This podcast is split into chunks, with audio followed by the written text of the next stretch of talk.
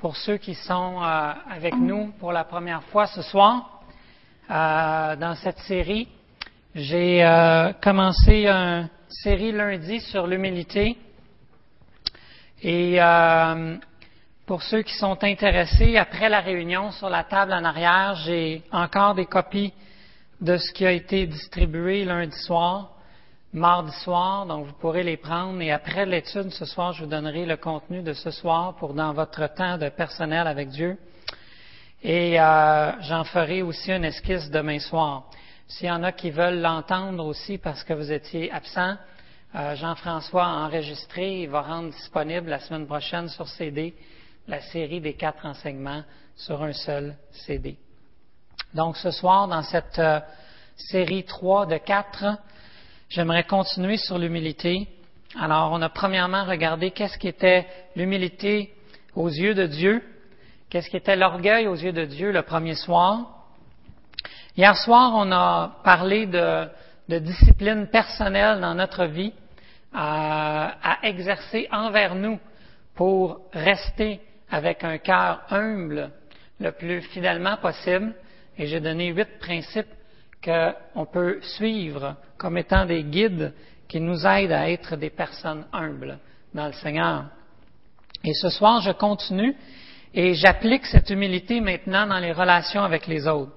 Comment exercer son humilité dans le corps que Dieu nous a donné, l'Église?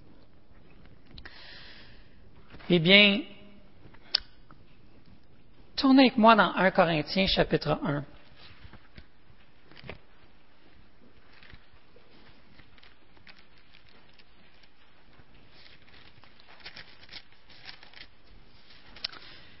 Si je demande, par exemple, à Donald Rodier, euh, quand je te parle de l'Église de Corinthe, donne-moi une idée qui te vient en tête.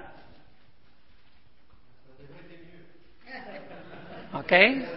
C'est, c'est pas, ça va pas très bien. Désordre. Marcel. Division. Rebelle. OK. Alors, lisons ensemble les neuf premiers versets d'un Corinthien. Je suis très content que vous ayez répondu ça. Ça m'aide dans mon étude. Paul, appelé à être apôtre de Jésus-Christ par la volonté de Dieu, et le frère Sostène à l'Église de Dieu qui est à Corinthe, à ceux qui ont été sanctifiés en Jésus-Christ, saints par vocation, et à tous ceux qui invoquent en quelque lieu que ce soit le nom de notre Seigneur Jésus-Christ, leur Seigneur et le nôtre, que la grâce et la paix vous soient données de la part de notre Dieu et du Seigneur Jésus-Christ. Je rends à mon Dieu de continuelles actions de grâce à votre sujet. Pour la grâce de Dieu qui vous a été accordée en Jésus-Christ. Car en lui, vous avez été comblés de toutes les richesses qui concernent la parole et la connaissance, le témoignage de Christ ayant été solidement établi parmi vous, de sorte qu'il ne vous manque aucun don dans l'attente où vous êtes de la manifestation de notre Seigneur Jésus-Christ il vous affermira aussi jusqu'à la fin pour que vous soyez irréprochables au jour de notre Seigneur Jésus-Christ. Dieu est fidèle, lui qui vous a appelé à la communion de son Fils Jésus-Christ, notre Seigneur. Très intéressant. Ça a l'air d'être ça, hein? Vous avez les deux raisons. Mais ce soir, j'aimerais vous proposer un exercice. Et pourquoi j'ai choisi ce passage-là, c'est que euh, il démontre clairement le contraste entre vos réponses et la façon que Paul introduit cette lettre. Ce soir, j'aimerais qu'on puisse apprendre. Et l'humilité dans nos relations, c'est apprendre, entre autres, à identifier les évidences de la grâce de Dieu dans la vie des autres. Apprendre à identifier les évidences de la grâce de Dieu dans les vies des autres, même l'Église de Corinthe. Je rends de continuer l'action de grâce à votre sujet pour la grâce de Dieu qui vous a été accordée. C'est là-dessus que Paul a les yeux fixés, sur la grâce que Dieu a accordée aux Corinthiens et qui continue de leur accorder en certains égards et c'est notre façon qu'on doit être en relation les uns avec les autres. Si vous aviez été membre de cette assemblée à ce moment-là, et on vous avait demandé de parler de votre assemblée lorsque vous êtes à un souper avec des amis, d'autres amis chrétiens de d'autres églises, qu'aurait sorti de votre bouche? Qu'aurait-il sorti de votre bouche? Qu'est-ce qui aurait sorti de votre bouche? Est-ce que ça aurait été justement les choses que vous auriez observées, les failles que vous auriez observées au moment où vous êtes présent dans cette Église? Ou vous auriez pu dire, je suis témoin des grâces que Dieu déverse chez tel et tel chrétien et je suis béni. Seuls les humbles peuvent identifier en toute occasion les évidences de la grâce, peu importe les circonstances. Comment les identifier, ces évidences-là? D'abord, ce serait bon et riche de connaître les fruits de l'esprit. Hein? Galates 5, 22. Des fois, on connaît un peu la liste, là, paix, amour, joie, un peu euh, tout croche comme ça. Mais il y en a neuf. Ce serait bon de connaître les neuf manifestations du fruit de l'esprit. Ça, c'est d'abord et avant tout des évidences de la grâce. Lorsque quelqu'un manifeste de la joie ou de la maîtrise, etc., ce sont des évidences que l'Esprit de Dieu travaille dans sa vie. Et aussi, il faut prendre conscience de la manifestation autour de nous du Saint-Esprit d'une façon évidente dans la vie des autres.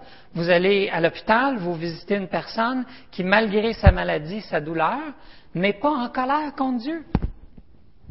N'est-ce pas là une évidence de la grâce? De le reconnaître, d'identifier ces choses-là, de développer la vigilance qui devrait continuellement nous impressionner par le fait que Dieu est à l'œuvre. Partout. Même dans le cas de l'Église de Corinthe, Paul se réjouit qu'un jour Dieu s'est révélé à eux, qu'ils sont devenus enfants de Dieu, qu'ils ont été choisis, qu'ils sont saints aux yeux de Dieu, et qu'un jour ils vont être irréprochables parce que Dieu est fidèle. C'est ça qu'ils voient quand ils voient l'Église de Corinthe.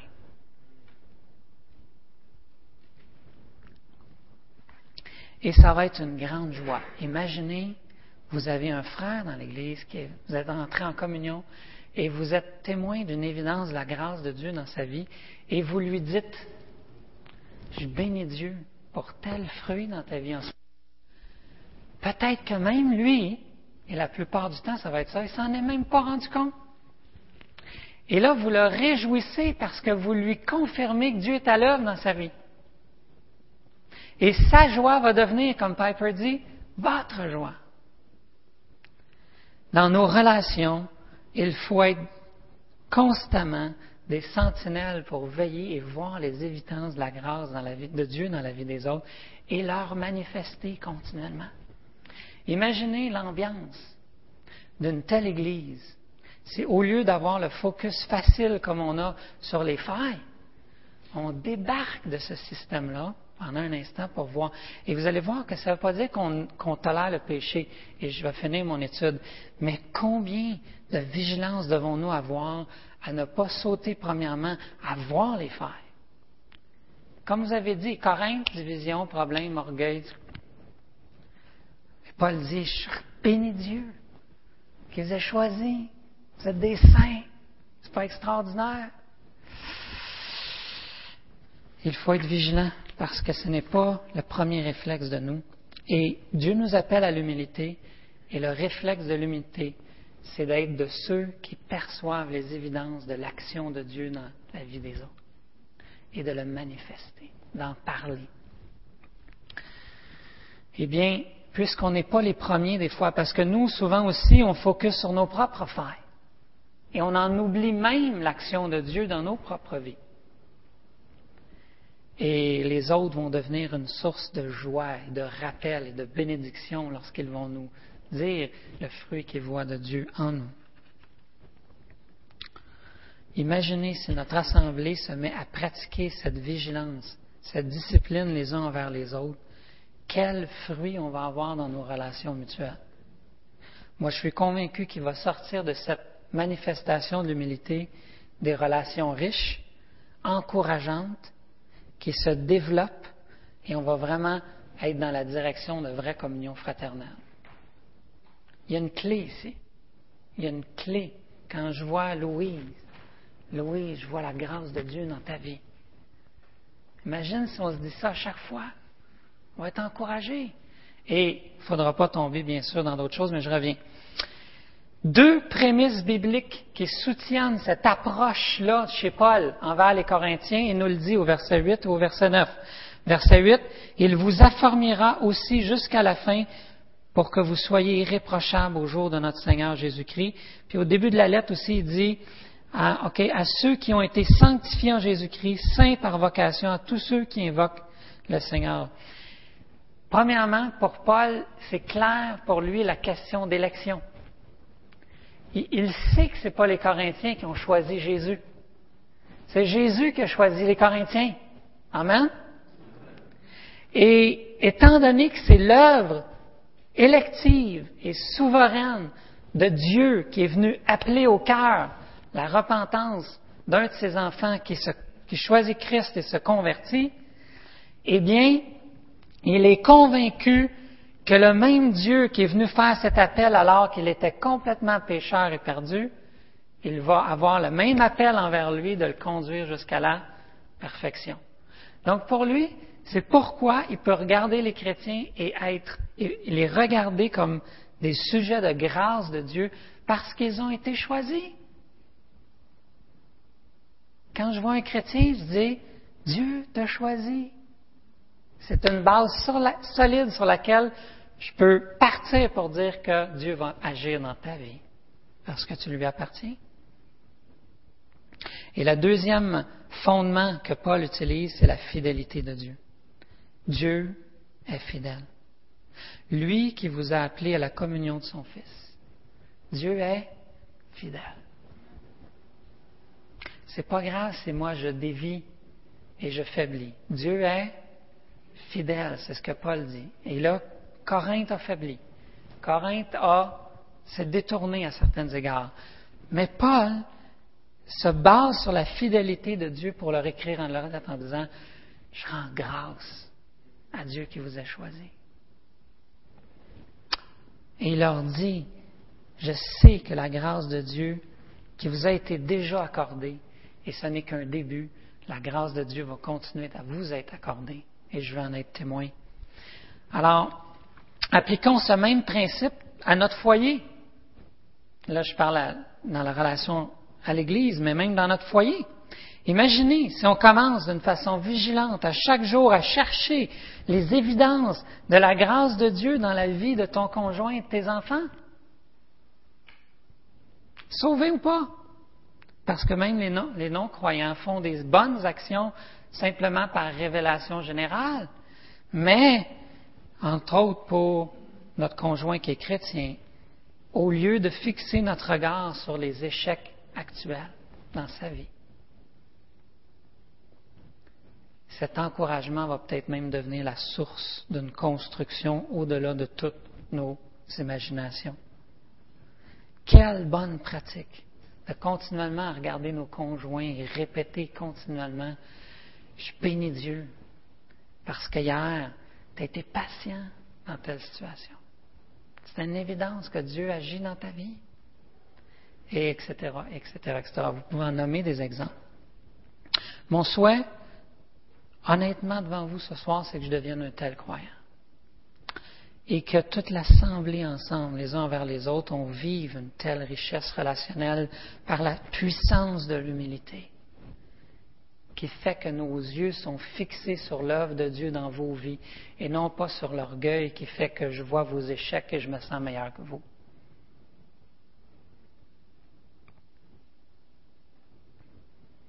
Même, je vous laisse un devoir à vous tous qui est leader d'une église maison ici ce soir, et si votre leader n'est pas là, vous lui direz de faire ce devoir.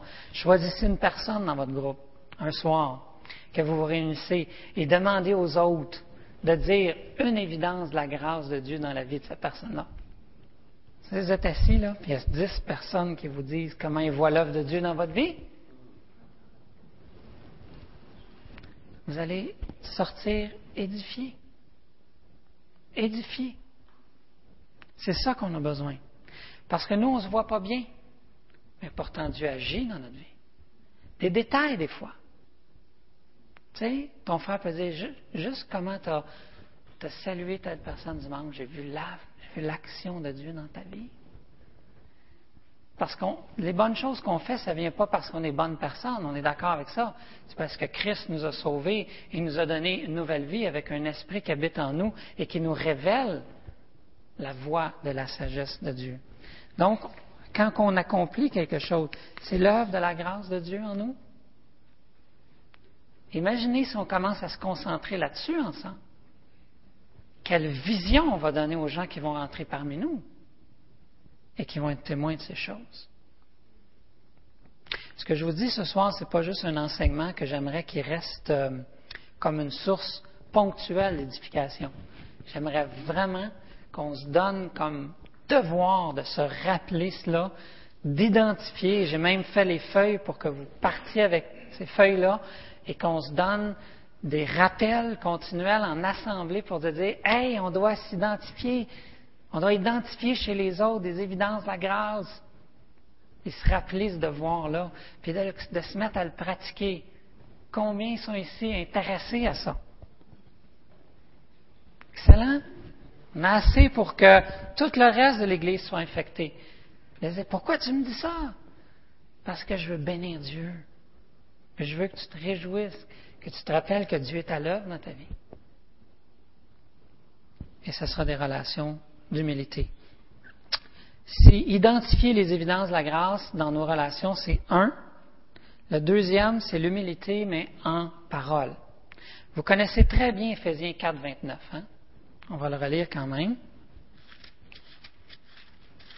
C'est une des façons aussi puissantes de manifester notre humilité les uns envers les autres.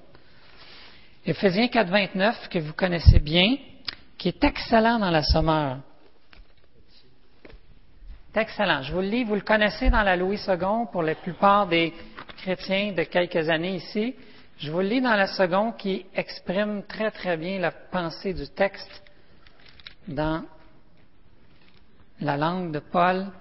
Ne laissez aucune parole blessante franchir vos lèvres, mais seulement des paroles empreintes de bonté, qu'elles répondent à un besoin et aident les autres à grandir dans la foi. J'aime ça. Qu'elles aident les autres à grandir dans la foi. Elles feront du bien à ceux qui vont vous entendre. Mais deux choses, deux actions dans le texte. Que pas trop de paroles sortent de votre bouche. C'est quoi la première action? C'est ça? Qu'aucune parole blessante sorte de votre bouche, qui porte l'odeur de la mort. Aucune. Aucune va franchir vos lèvres. Le standard est élevé ici. Mais, au contraire, tu veux manifester ton humilité, Paul dit, fais sortir de ta bouche des paroles qui vont faire grandir dans la foi. Lorsque je vais dire à quelqu'un les évidences de la grâce dans sa vie, je suis en train d'utiliser ma bouche pour faire grandir la foi des gens. Parce que c'est édifiant de se faire dire l'œuvre de Dieu dans nos vies. Ça nous, ça, nous réjouit. Maintenant, des paroles qui vont fortifier quelqu'un, c'est pas des paroles que là je commence à sortir toutes sortes de beaux mots pour paraître je t'aime mon beau Yves, non mais c'est ça. Hein? On le sait quand c'est pas sincère. On est d'accord avec ça? C'est pas ça que ça veut dire. C'est pas ça que ça veut dire. Je me suis déjà fait dire des fois par des gens, je t'aime, mais je savais que ce que ça voulait dire, c'est je me force à t'aimer. C'est ça que ça voulait dire, en fait. Je le sentais. Elle, elle voulait dire la bonne chose pour pas, pour, euh, puis plusieurs fois, puis je vous donnerai pas le contexte de ça, mais c'est pas que je leur en veux, c'est pas ça que je veux dire, mais je savais que c'était un faux message par rapport à la réalité. Maintenant, comment dire des choses édifiantes qui font grandir la foi? Je dois d'abord écouter la personne pour la connaître et la comprendre. Je ne peux pas dire quelque chose qui va faire grandir sa foi si je ne prends pas d'abord le temps de l'écouter, et voyez-vous comment c'est l'humilité qui va nous faire sortir quelque chose qui fait grandir parce que ce n'est plus moi qui est important, c'est l'autre. Je deviens à l'écoute de l'autre qui est devant moi Et là, il va sortir des paroles qui vont devenir être des paroles qui vont faire grandir sa foi, même si c'est des petites choses, des banalités. Ne pensez pas des paroles super construites, universitaires, c'est pas ça que je veux dire, mais juste un beau mot placé suite à une conversation où on a écouté l'autre. Et se poser la question quand la personne nous parle, qu'a-t-elle de besoin maintenant? Qu'a-t-elle de besoin? Servir, on a vu lundi, hein? Servir, donner sa vie pour les autres, bien, lorsque j'écoute, je suis en train de servir et je peux me mettre à la disponibilité de son besoin. Et ça peut être un réconfort, un pardon, un conseil, une promesse, une parole de Dieu, une mise en garde, une exhortation, selon ce qui est le besoin. Quand j'écoute, et, je vais utiliser ma bouche pour parler en toute humilité. Dans le contexte de l'exhortation, on va y venir, parce que ce n'est pas parce qu'on voit les évidences de la grâce de Dieu qu'à un moment donné, il ne faut pas s'exhorter mutuellement. La Bible en parle, mais je vais faire l'équilibre entre les deux. On pense souvent que l'exhortation est quelque chose qu'on pratique genre une fois par an. Et là, il faut que j'aille exhorter quelqu'un. C'est la grosse affaire. Vais faire mon devoir pour l'année. Souvent, je dis aux gens, mais l'as-tu exhorté? Oh! Et là, c'est comme si je demandais de prêcher une série quatre dimanches. C'est aussi euh, impressionnant. Même pire. Des fois, je pense qu'il aimerait mieux prêcher qu'à l'exhorter quelqu'un. Pourquoi? Parce qu'on n'a pas développé de culture d'humilité entre nous. S'exhorter devrait être un exercice aussi quotidien que beurrer nos toasts. Ça fait partie de nos relations. Quand on s'exhorte, on est humble. On est d'accord avec ça? C'est humiliant de se faire exhorter. On est, on est en position d'humilité lorsqu'on est exhorté. Mais si je me fais exhorter une fois par an, bah, je risque d'être orgueilleux 364 jours par année. Mais si je suis exhorté continuellement, hein? Ouais. Oui, c'est ça.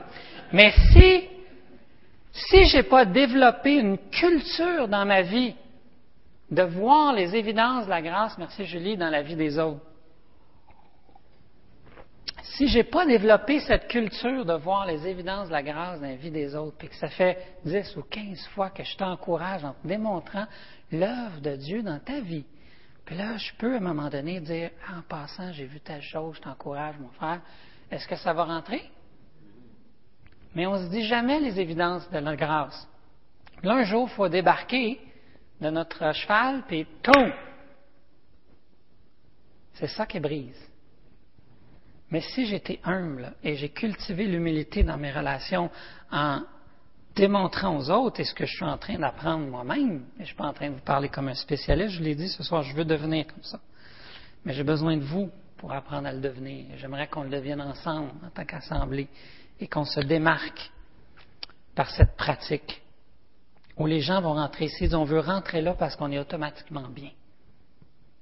Juste de vivre notre amour, ils vont ressentir l'effet de ça.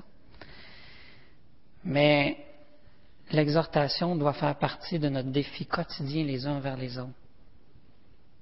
Si c'est continuel, on va apprendre à vivre avec ça et on va continuellement grandir. Les gens des se disent hey, je suis stable dans ma vie chrétienne, je veux grandir. Oui, mais attends, on va pratiquer l'humilité les uns vers les autres, puis on va s'exhorter continuellement. Vous allez voir que la croissance vient si on est obéissant aux exhortations qui nous sont adressées. C'est bien sûr, si vous prenez le mur de la défensive, il n'y aura pas de croissance. Imaginez, frères et sœurs, chacune de nos conversations a le potentiel d'offrir la grâce de Dieu à quelqu'un. C'est pas puissant, ça? Dieu nous a fait tout un cadeau avec la parole lorsqu'on est sanctifié. Chaque phrase qui sort de ma bouche peut potentiellement offrir la grâce de Dieu à quelqu'un. Mais pour ça, il ne faut pas être centré sur soi. Il faut être constamment observateur, en train de servir les autres dans notre cœur, en cherchant leurs besoins et en, essayant d'identifier comment Dieu travaille dans leur vie. Et vous ne penserez plus à vous, vous allez voir. Dieu va s'occuper de vous à place et ça va être bien meilleur que vous-même pour s'occuper de vous autres. Et je crois en terminant, troisième chose et dernière, comment poursuivre une culture qui favorise la correction? Comment poursuivre une culture ensemble qui favorise cette correction mutuelle? D'abord, identifier les évidences de quoi? Grâce de Dieu dans la vie des autres. Si on pratique ça régulièrement, la culture de correction mutuelle va s'installer aussi. Il faut d'abord reconnaître humblement notre besoin des autres. Est-ce que la perspective que j'ai de moi-même par rapport au péché est juste? Est-ce que j'ai une perspective juste de moi-même par rapport au péché? Marcel? Non. Je me suis construit tout un scénario de mensonge que je crois très fort. Vous n'avez pas l'air convaincu du tout.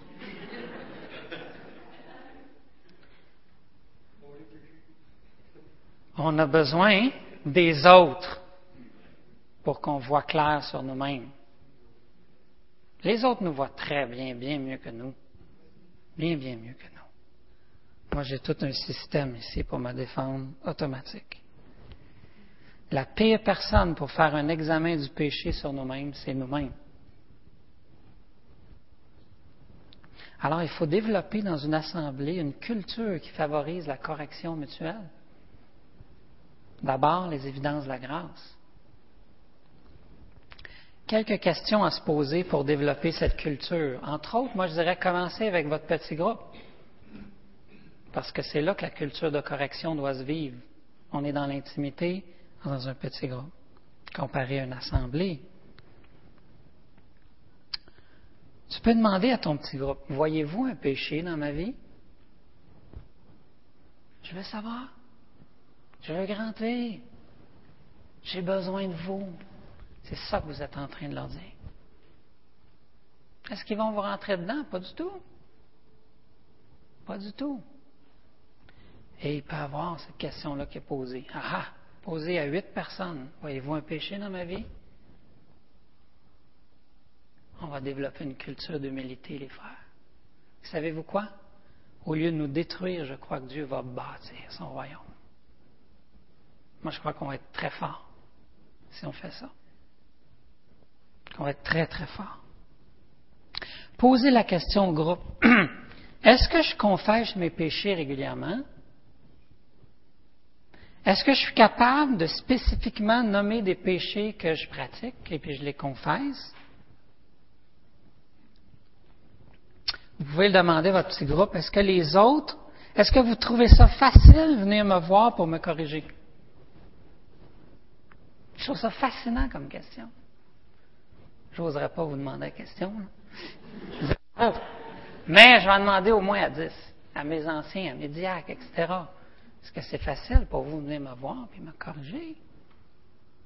Si vous tremblez pour venir me voir, c'est pas correct. Je n'ai pas joué mon rôle d'humilité envers vous.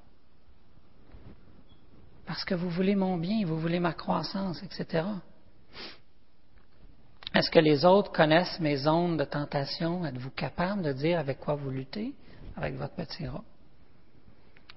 Utilisez vos petits groupes pour vous donner l'occasion de vous poser ce genre de questions. Et par l'obéissance qui va, qui va venir, par la repentance et l'obéissance qui va venir en vous, suite à, à ces exercices-là, vous allez vivre ce que vous voulez tous vivre, c'est de croître. C'est de croître. Tous les chrétiens viennent me voir et disent, je veux grandir. C'est notre souhait. C'est notre souhait. Lorsqu'on est exposé à la parole, on veut grandir. Eh bien, ça prend des outils que Dieu nous a donnés dans sa parole et qui a prévu par le corps. Il savait qu'on ne serait pas capable de s'examiner. Alors, si à chaque fois qu'on se rencontre, on enseigne la parole, on prie ensemble, mais on ne prend jamais l'occasion d'avoir une culture de correction, on s'aide pas dans la croissance. Où on le fait, on va grandir, mais beaucoup moins rapidement. On a besoin de cette culture de correction. Mais commencez par la culture de voir les évidences dans la grâce de, Dieu des autres. Amen. Puis après, on ajoute la culture de correction. Et nos paroles vont servir, on va s'apercevoir qu'on va être en train d'appliquer Ephésiens 4, 29, où les paroles qui vont sortir de notre bouche ne seront pas pour observer les failles dans la vie des autres, comme je fais encore trop souvent, et je dois m'en confesser et je veux qu'on développe cette culture dans l'Église. Alors, frères et sœurs, j'aimerais ça, honnêtement, ce soir, j'enseigne la Bible régulièrement, mais j'aimerais ce soir qu'on retienne ceci. De commencer à être des observateurs de l'évidence, de la grâce, de l'œuvre de Dieu dans la vie de nous autres. Amen? Mon ami, si on pratique ça pendant des mois et des mois et des mois, puis qu'on ajoute la culture de correction au sein de nous comme quelque chose de normal et de fonctionnel dans un corps, ça va être extraordinaire. Là, on ne verra plus l'exhortation comme Oh, non, non, non, non, moi je ne ferai pas ça. OK? Alors, que Dieu nous dirige en assemblée. J'aimerais qu'on prenne un virage. Et dans la prière, quand vous allez être seul dans la prière avec Dieu, tu peux t'avancer. Quand on va être seul dans la prière avec Dieu, tantôt, il va vous donner un temps. Réclamez cela au Seigneur. Demandez-lui au Seigneur. Seigneur, aide-moi. Demain, je vais me lever. Et je veux voir les évidences de ta vie, de ton action dans mes frères et sœurs. Amen